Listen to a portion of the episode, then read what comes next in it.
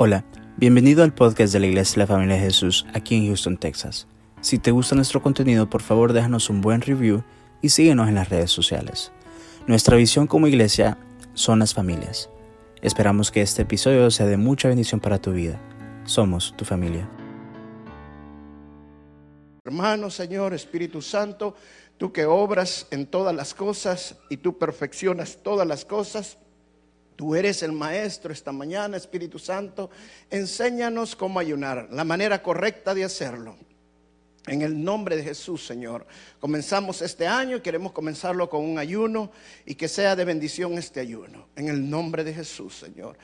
Te pido por todos los hermanos que han propuesto ayunar este año, Señor, que no lo hagan como un ritual más, porque se es peligroso, sino como tu palabra lo dice. En el nombre de Jesús, Señor, ayúdanos, exhórtanos, reargúyenos, Espíritu Santo. En el nombre de Jesús, amén y amén. Pueden sentarse, hermanos.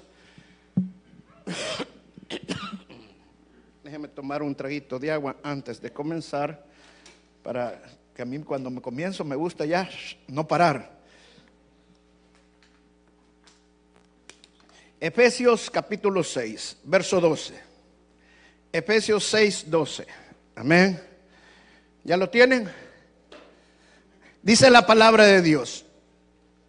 Porque no tenemos lucha contra sangre y carne, sino contra principados, contra potestades, contra gobernadores de las tinieblas de este siglo, contra huestes espirituales de maldad en las regiones celestiales. Amén. Voy a comenzar con una ilustración. Había un grupo, no sé cómo le llaman cuando se convierte en rebaño, manada, no sé cómo le llamarán, de ovejas. Y entre todas las ovejas subieron dos ovejas que dijeron, nos vamos a hacer espías y vamos a ir a espiar a los lobos para saber cuándo los lobos nos van a atacar y qué están haciendo para atacarnos.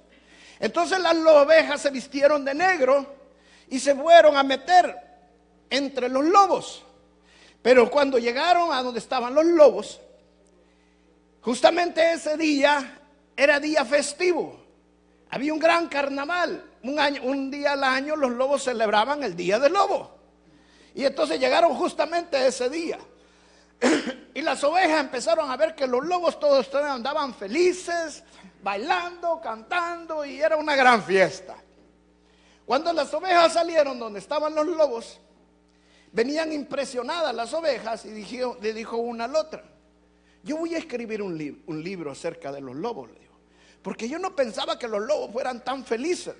Siempre los había visto enojados, gruñones, pero no, dice, son felices. Entonces voy a escribir la felicidad del lobo. Vino la otra vez y dijo, no, dijo, yo también voy a escribir otro libro, le dijo. Y voy a escribir Lobolandia, dijo. Así que las dos ovejas empezaron a escribir su libro. Pero entraron en una competencia ellas dos. Al final se dieron cuenta que los dos estaban escribiendo lo mismo. Y dijeron, mejor hagamos un solo libro nosotros. Y así los dos nos hacemos famosos. Y así hicieron, hicieron un solo libro. Y el libro fue un gran éxito entre las ovejas. Todas las ovejas compraron el libro, leyeron el libro. Y entonces las ovejas se confiaron y dijeron, bueno, como los lobos solo pasan de fiesta, no tienen tiempo para atacarnos. Y entonces las ovejas se confiaron y empezaron también ellas a hacerse felices. Y se descuidaron de cuidarse de los lobos. Un día los lobos las atacaron y como estaban descuidadas, las mataron a todas. ¿Qué quiero decir con esta ilustración, hermanos? Muchas veces nosotros como cristianos creemos que no estamos viviendo una guerra. Y la palabra de Dios en el libro de Efesios dice que tenemos una guerra, tenemos una lucha.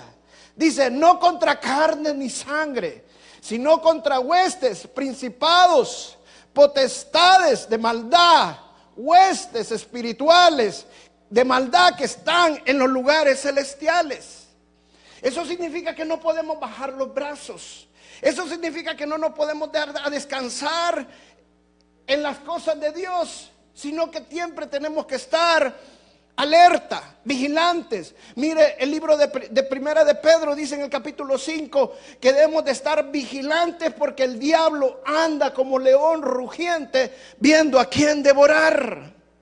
Hermanos, si vamos a comenzar este año, la mejor forma de comenzar el año es con un ayuno. ¿Por qué? Porque cuando nosotros ayunamos, entramos en un mundo espiritual. No hay nada más hermoso, más grande dentro del ambiente espiritual que abre puertas como es el ayuno y la oración. Entonces necesitamos nosotros también prepararnos este año, prepararnos espiritualmente. Lo ideal no es solamente ayunar al principio de año, lo ideal es estar ayunando y orando durante todo el año, por periodos cortos, durante todo el año. ¿Por qué? Porque el león anda como el diablo anda como león rugiente viendo a quién devorar. Y yo quiero decirle una gran verdad, hermano. Cristo ya derrotó al diablo. El diablo ya no tiene autoridad y potestad sobre nosotros ni sobre nuestra familia. Pero la palabra de Dios dice que tenemos lucha. ¿Qué significa esto? Si Cristo ya lo derrotó en la cruz del Calvario, ¿cómo es que yo ya tengo todavía lucha contra el diablo si ya fue un, es un enemigo derrotado? Lo que significa que en lo espíritu ya tenemos la victoria, pero físicamente tenemos que pelear esa victoria. Cuando nosotros le creemos al Señor y la peleamos, hermano, tomamos la promesa del Señor Jesucristo que, no somos más que vencedores y el diablo ya no tiene potestad sobre nosotros. Amén. Ahora, cuando hablamos del ayuno, tanto el Antiguo Testamento como el Nuevo Testamento hablan de ayunar. Veamos qué dice el Nuevo Testamento y expresamente qué dijo el Señor Jesucristo acerca del ayuno. Vamos a Mateo capítulo 6, verso 16. 6, 16. ¿Está conmigo? Amén. Espero que todos estén conmigo. Mateo 6, 16. Ok, dice, cuando ayunéis, no seáis austeros, como quienes ¿Como quiénes? Repito otra vez más, ¿como quiénes? Esa palabra es bien interesante en el ayuno, porque el, ser hipócrita es bien peligroso, especialmente en el ayuno. Lo, dijo, lo digo yo, no, no lo digo yo, lo dijo el Señor Jesucristo. No seáis como los hipócritas, porque ellos demudan su rostro para mostrar a los hombres que ayunan de ciertos digo que ya tienen su recompensa. Pero cuando ayunéis, unge tu cabeza y lava tu rostro, para no mostrar a los hombres que ayunáis, sino a tu Padre que está en secreto. Y tu Padre que ve en lo secreto, te recompensará en público. Amén. Dice, si yo voy a ayunar, tengo que aprender a ayunar o ayunar en la manera correcta. El ayuno es aprendido. El ayuno no es automático. El ayuno es propuesto. Así como proponemos diezmar, así como ponemos, proponemos también ofrendar, así también nosotros tenemos que proponer en nuestro corazón ayunar.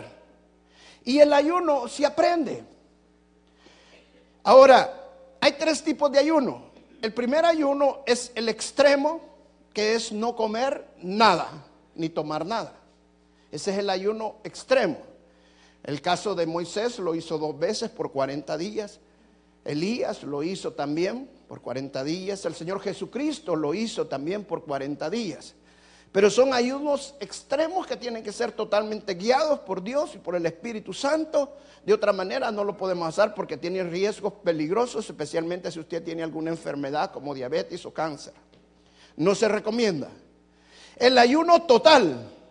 El ayuno total es no comer nada todo el día y entregar el ayuno cuando venimos a las 7 de la noche, después de que lo entregamos acá, usted puede llegar a comer, pero no se va a comer una montaña de comida. No que la porción que le toca a usted. Amén. Si no ha comido nada, le voy a dar un 10% más, vaya.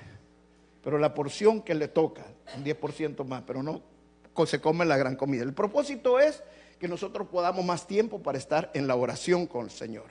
Y otro de los propósitos también es debilitar la carne para fortalecer el espíritu. Amén. Ahora, el tercer ayuno es el ayuno de Daniel, que es el que hacemos nosotros, de 21 días. Ahora, no le voy a dejar a usted que usted pueda decir yo voy a hacer tal, eh, solamente el ayuno de Daniel. No puede escoger cualquier ayuno que usted quiera hacer, ya sea el de Daniel, el ayuno total o el ayuno extremo.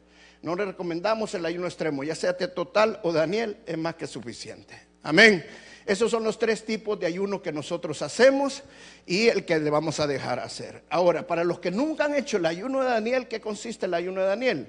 Son los vegetales, frutas y semillas en porciones pequeñas. Ahora, hermano, no se concentre, porque hay hermanos que hasta compran libros de cocina y que van a comer y se concentran más en la comida que en Dios. El enfoque del ayuno es en Dios. Y eso es lo que vamos a ver nosotros esta mañana, a enfocarnos en el Señor. Amén. Ahora, cuando dije yo que el ayuno es aprendido, es porque lo he, visto de esa manera y así, y así es. Hay un predicador que ya falleció, él era maestro, él era el director de un instituto muy famoso, eh, Betel, y este director de este instituto aprendió a ayunar a través de ver otro ministro en Corea, al doctor King, que tuvo muchos grandes éxitos espirituales y avanzó mucho el reino de Dios, especialmente en la zona de Asia, pero este hombre lo hacía a través del ayuno. Y él dice, yo aprendí a ayunar de ver al doctor King. Él llegó, una ocasión llegó donde el doctor Kim y le pregunta al doctor Kim, ¿Es cierto que tú ayunaste 40 días? Sí, yo ayuné 40 días cuando íbamos a tener eh, la, iban a tener un evento evangelístico grande donde iban a reunir a más de un millón de personas en una de las plazas más grandes de Corea del Sur. Y como Corea del Sur en, el año 80 estaba viviendo una crisis política muy grande, entonces la policía no se quería tomar el riesgo de tener tanta concentración de gente en un solo lugar. Le cancelaron el evento al doctor King. Entonces el doctor King, viendo que le habían cancelado su evento, había incluso una ley marcial para ese entonces, el doctor King agarró a su equipo de trabajo, a todo el equipo de evangelismo y se lo llevó a una montaña y ayunaron en la montaña por 40 días. Cuando terminaron los 40 días, el doctor King y su equipo bajaron y se fueron directamente al departamento de policía. Cuando llegaron al departamento de policía, el que estaba a la entrada era el director de la policía y cuando los vio venir le dice, doctor King, le tengo una buena noticia. Le hemos revocado otra vez su permiso y puede ahora volver a hacer la campaña que ustedes tenían planificado. Amén. Ahora, ¿qué abrió las puertas para que cambiaran de decisión? Dice el doctor King fue el ayuno y la oración. Todos, todos necesitamos que las cosas cambien muchas veces, pero no queremos sacrificarnos para que las cosas cambien. Y muchas veces necesitamos orar y ayunar para que las cosas cambien, para que las cosas sean diferentes. Todos necesitamos un avivamiento y hay avivamientos que únicamente vienen a través de la oración y el ayuno. Es más, la oración y el ayuno es la puerta para que venga un gran avivamiento a tu vida. Solamente cuando nosotros oramos y ayunamos podemos vivir avivamientos que no lo viviríamos de otra manera. Y he escuchado testimonios de personas que a través de, de, la oración y el ayuno han visto grandes cambios en sus vidas.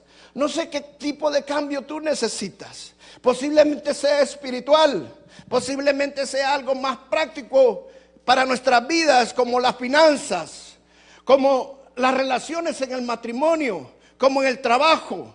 Pero tú te vas a dar cuenta que cuando ores y ayunes, lo que no era después que oras y ayunes pasa. Lo que no estaba después que oras y ayunas, ahí va a estar. Lo que no te podía hacer después que oras y ayunas, ahí se va a poder hacer. ¿Por qué? Porque la oración y el ayuno abren puertas espirituales grandes que traen un avivamiento para nuestras vidas. Vuelvo y repito, todos necesitamos un avivamiento. Y yo no soy la excepción. No hay nadie que no necesite un avivamiento en sus vidas.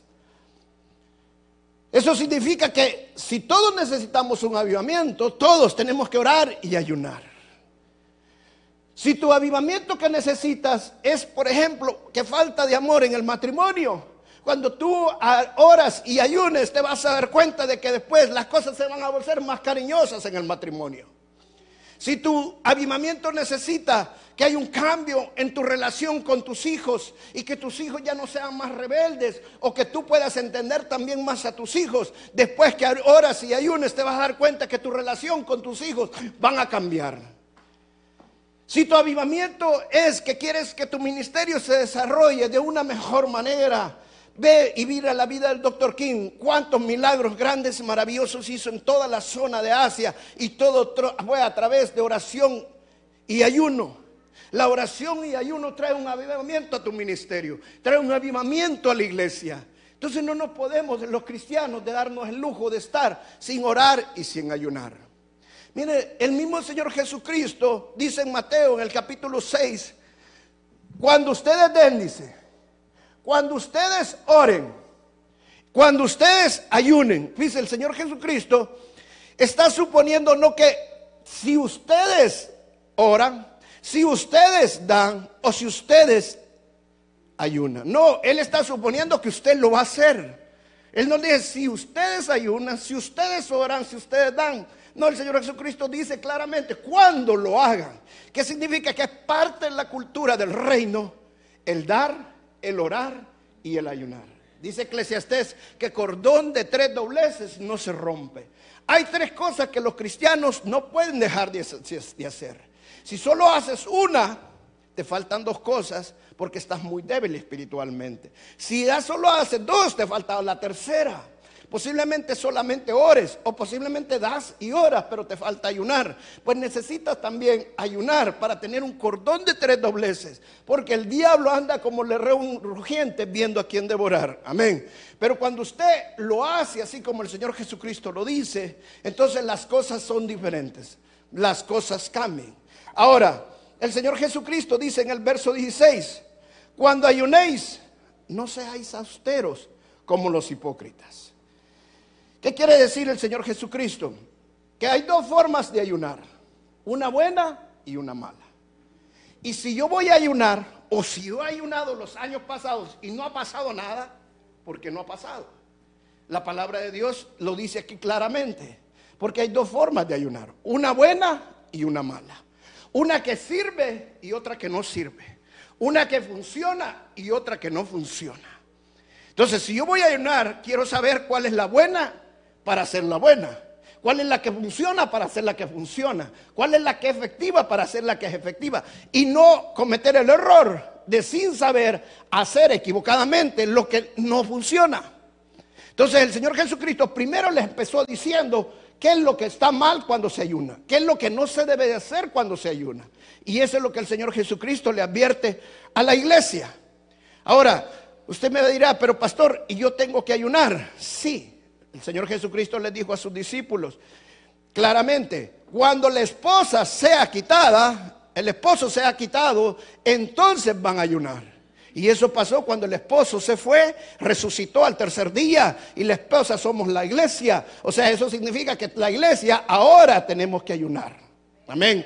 Entonces, si yo voy a ayunar y la iglesia está llamando a un ayuno congregacional, ahora significa que yo tengo más que ayunar. Hermano, espiritualmente hablando, si yo quiero estar bien con el Señor, tengo que ser obediente a la palabra de Dios. Y cuando se llama un ayuno congregacional es cuando más debo ser obediente a lo que se está llamando. ¿Por qué? Porque no es que si voy a ayunar, no que tengo que ayunar, porque el Señor lo dijo. Entonces quiero hacerlo y quiero hacerlo de la manera correcta. Y el Señor Jesucristo lo primero que dijo cuando nosotros ayunemos es que no seamos hipócritas. ¿Qué significa que no seamos hipócritas? Significa que cuando usted ayune, no demuestre lo que está haciendo. O sea, la hipocresía no es en sí que nos vean con la cara fea o con la cara como usted quiera verla. La hipocresía es demostrar por fuera lo que no somos por dentro. Porque la palabra hipocresía viene de la palabra máscara. Cuando se ponían en el griego, en los teatros griegos, usaban una máscara, el actor usaba hasta seis máscaras en toda la obra de teatro y cada vez que se ponía una máscara representaba a, a un personaje. Entonces, esa es la hipocresía que el Señor habla. Que no seamos hipócritas. O sea, que no hagamos para que nos vean en el ayuno. Porque ese es lo malo que hacemos cuando ayunamos. Es fácil y muy fácil querer que nos vean lo que estamos haciendo. Querer que vean lo que yo hago para Dios. Al hombre de naturaleza le gusta que lo alaben por sus logros y sus metas obtenidas. ¿A quién no le gusta que le digan, wow, qué hermoso te quedó, qué bello lo que hiciste, que, wow, qué cuánto éxito? Porque nos gusta que nos alaben. Es fácil que nos alaben especialmente en las cosas religiosas. Pero el Señor dice, cuando ustedes ayunen, no lo hagan para que lo vean. O sea, para que ustedes logren, para que los alaben en lo que ustedes están haciendo. Si nosotros lo hacemos y lo hacemos sin pensar muchas veces y estamos demostrando lo que estamos haciendo, estamos siendo hipócritas. Porque no tenemos que tener la menor intención que vean lo que nosotros hacemos. Porque entonces somos hipócritas.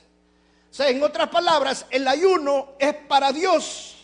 Pero cuando estamos buscando que otros vean lo que nosotros hacemos, estamos demostrando que estamos ayunando para Dios con el pretexto que amamos a Dios, pero realmente en dentro de nosotros no sentimos la pasión ni el amor que Dios que nosotros queremos demostrar.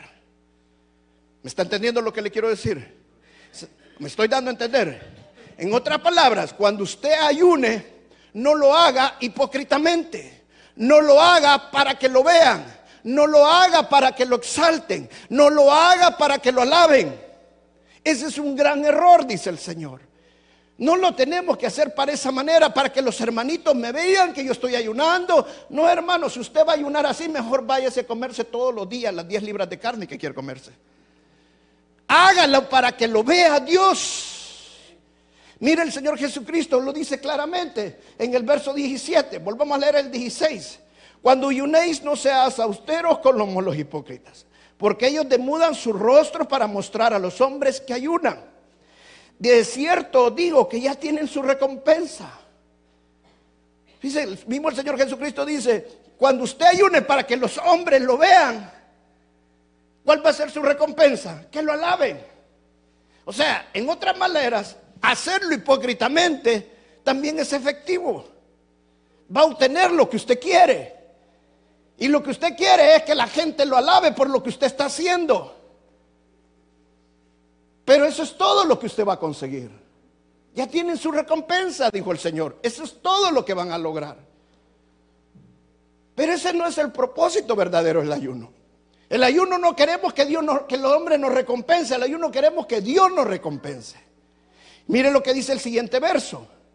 Pero cuando ayunes, unge tu cabeza, lava tu rostro, para no mostrar a los hombres que ayunas, sino a tu Padre que está en secreto. Y tu Padre que ve en lo secreto, te recompensará en público. O sea, el Señor Jesucristo está diciendo, hagan todo lo contrario de lo que hacen los hipócritas. O sea, si ustedes están ayunando para que los alaben, está mal. ¿Cómo quieren ayunar bien? Pues hagan todo lo contrario de lo que hacen los hipócritas. Los hipócritas hacen todo para que los vean.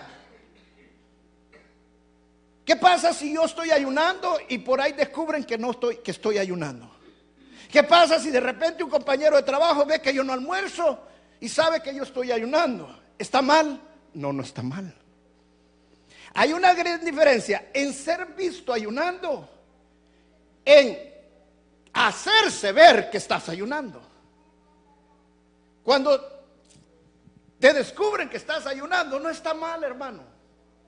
Es más, se lo voy a poner de esta manera.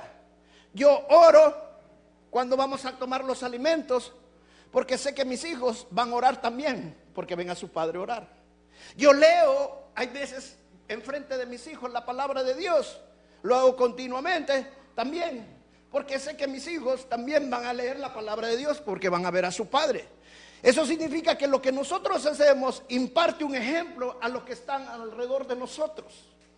Entonces no está mal cuando hacemos las cosas horizontalmente.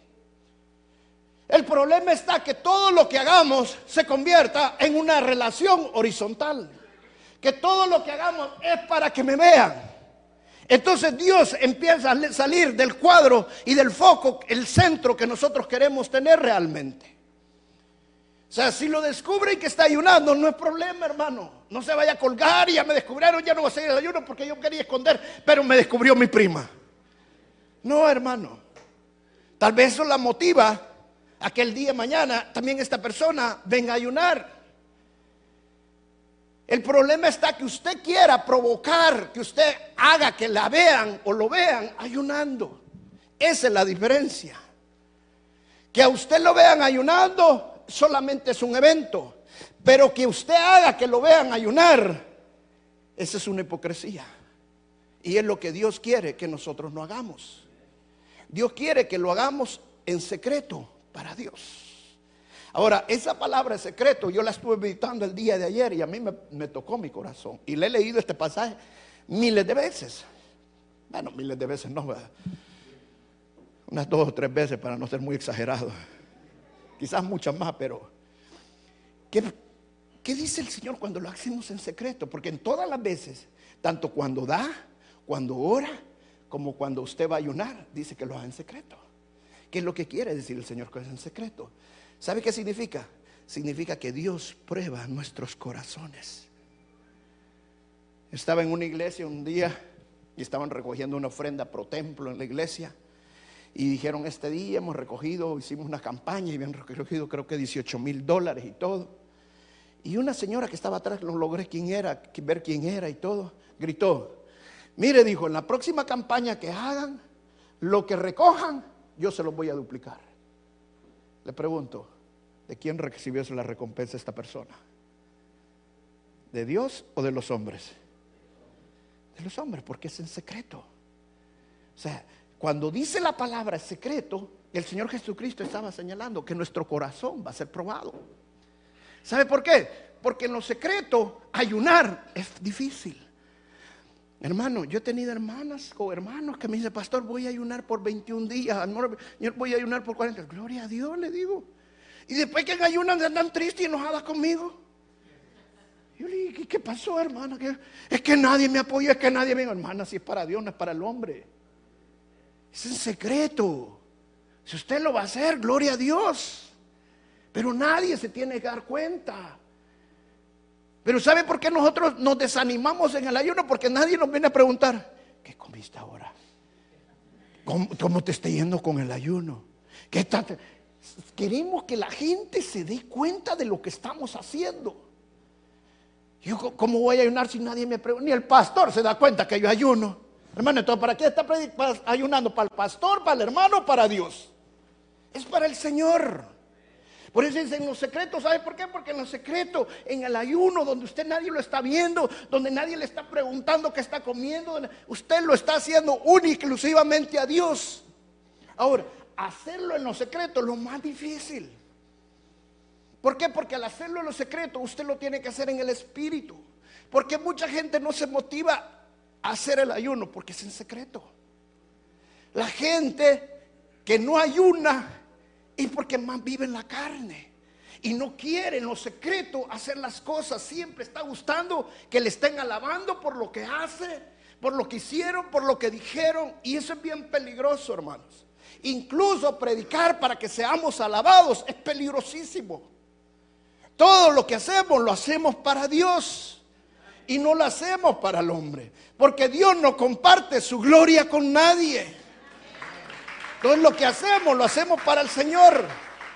Y es en los secretos, si vamos a ayunar, que lo vamos a hacer. ¿Qué significa eso cuando el Señor Jesucristo dice que se laven la cara, que se peinen? ¿Saben por qué? Porque los fariseos acostumbraban que cuando entraban en ayuno se llenaban de silicio, no se peinaban, se, desmudaban todo su rostro, se hacían ver que estaban ayunando. Y toda la gente, ay, pobrecito, no le hables que ahorita está ayunando, viene tan inspirado. Dice el Señor, hagan todo lo contrario. Hagan todo lo contrario a lo que ellos hacen. En otras palabras, ahora usted no tiene que demostrar que está ayunando, sino que usted está contento. Pero hay hermanos que cuando están ayunando, lo primero cuando le ay, me he comido ni me hable porque siento que.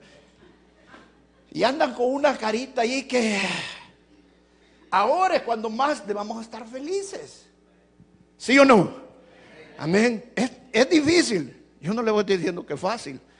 Pero cuando usted lo empieza a hacer para el Señor, se va a dar cuenta que el Señor lo va a recompensar y le va a dar la fuerza. Y mire, y eso fue lo que el Señor Jesucristo dijo. En el verso 18 dice, para no mostrar a los hombres que ayunáis, sino a quién? A tu Padre. O sea, el ayuno no es para los hombres, es para Dios. Luego dice que está en secreto. Y tu Padre que ve en lo secreto, ¿qué va a pasar? Te va a recompensar en lo público. O sea, si queremos recibir una recompensa de Dios, tengo que hacerlo en la manera correcta.